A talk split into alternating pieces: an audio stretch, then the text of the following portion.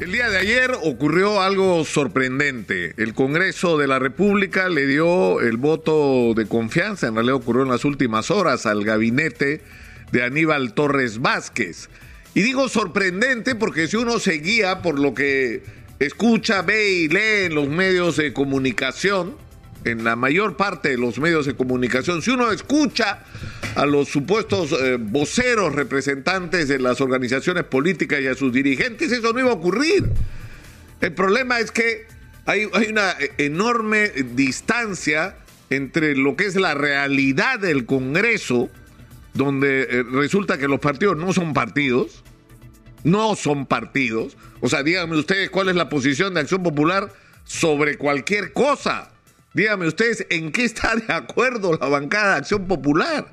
O sea, ¿cómo es posible que tenga dentro del mismo partido no gente que tiene matices alrededor de una posición en común como organización política, como proyecto político? Pero no puede ser que dentro del mismo partido, como Acción Popular, tengas a Mari Carmen Alba, que está claramente por la vacancia presidencial, que participa en reuniones para coordinar cómo se hace para lograr la vacancia presidencial y tengas en el otro lado gente que se reúne con el presidente Castillo y que incluso es acusada de, digamos, relaciones no muy santas con el presidente. El mismo partido. Y lo mismo pasa en los otros. ¿Cómo es posible que tengas en Podemos una postura como el señor Anderson que dice una cosa y el resto de su bancada o la mayor parte de su bancada que dice lo contrario? Lo contrario. Y lo mismo ocurre en Alianza para el Progreso, que a la hora de las votaciones decisivas se divide. O sea, uno escucha el discurso de Richard Acuña y lo lógico sería que en bloque todo Alianza para el Progreso vote de la misma manera. Entonces, algunos malpensados dicen el problema es que hay congresistas que no quieren perder pues la bancada, que saben que si no dan el voto de confianza, lo que ocurre con la famosa frase de la bala de plata es que va una y al segundo voto de confianza negado al Ejecutivo, entonces se cierra el Congreso y se adelantan inmediatamente las elecciones para el Parlamento. Entonces se quedarían sin chamba y no quieren quedarse sin chamba.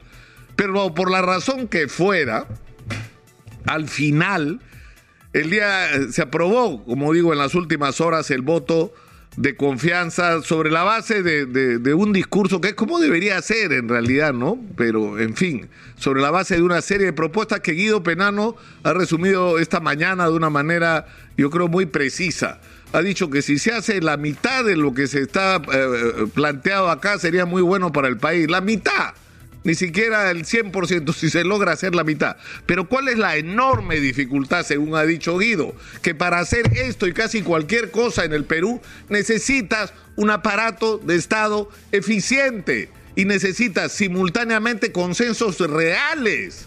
Es decir, que los objetivos que se plantean sean compartidos por todos los actores fundamentales y que en este caso tienen que ver con el Congreso, pero también con la sociedad con los gremios, con los representantes de los empresarios, de los trabajadores, de las comunidades, de las organizaciones de la sociedad, para juntos enfrentar las dificultades, y pero sobre todo la solución a los problemas que se planteen. Y tenemos hoy un caso concreto.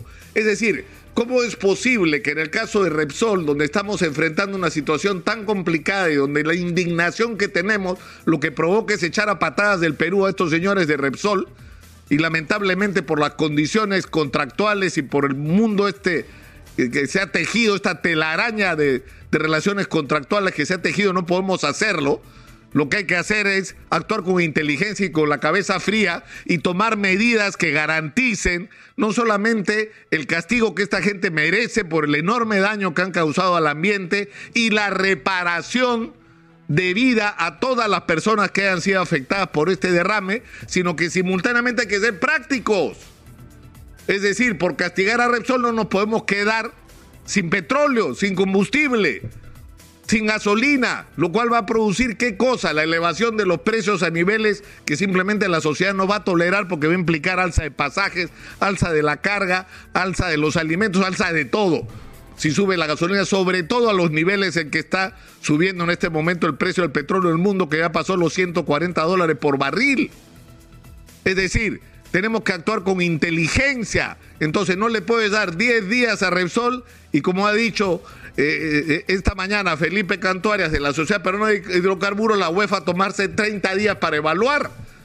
Es decir, ¿y, ¿y qué nos hacemos? Nos vamos a quedar sin combustible. Ahí es donde se pone en evidencia la ineficiencia del funcionamiento de nuestras organizaciones. O lo que está pasando en este momento con las comunidades amazónicas, que están indignadas porque le faltan el respeto, porque no atienden sus demandas en el momento oportuno, porque no los escuchan. Entonces, y hay un asunto final. Eh, yo no sé si es posible pedirlo, ¿no?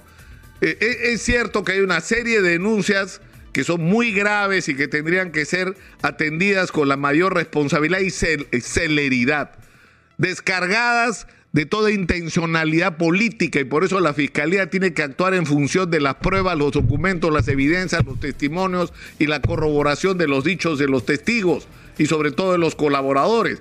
Pero eso qué cosa supone? Que en el caso del presidente la Fiscalía de la Nación tiene que hacer la investigación ahora Dejemos que las instituciones funcionen, pero para eso el presidente y la fiscal de la nación tienen que aceptar lo que dice la Constitución, que el presidente sí puede ser investigado. Y bajemos la tensión y esperemos a saber la verdad. Y si la verdad desfavorece al presidente, entonces habrá que actuar en consecuencia. Y eso no tiene por qué durar años. ¿ah? No tiene por qué durar años. O sea, la fiscalía puede acreditar en un plazo relativamente corto si hay indicios serios de responsabilidad del presidente como para acusarlo cuando termine su mandato. Pero eso no impide a que se tomen decisiones antes con respecto a la continuidad del presidente si hay evidencias claras de su participación en delitos.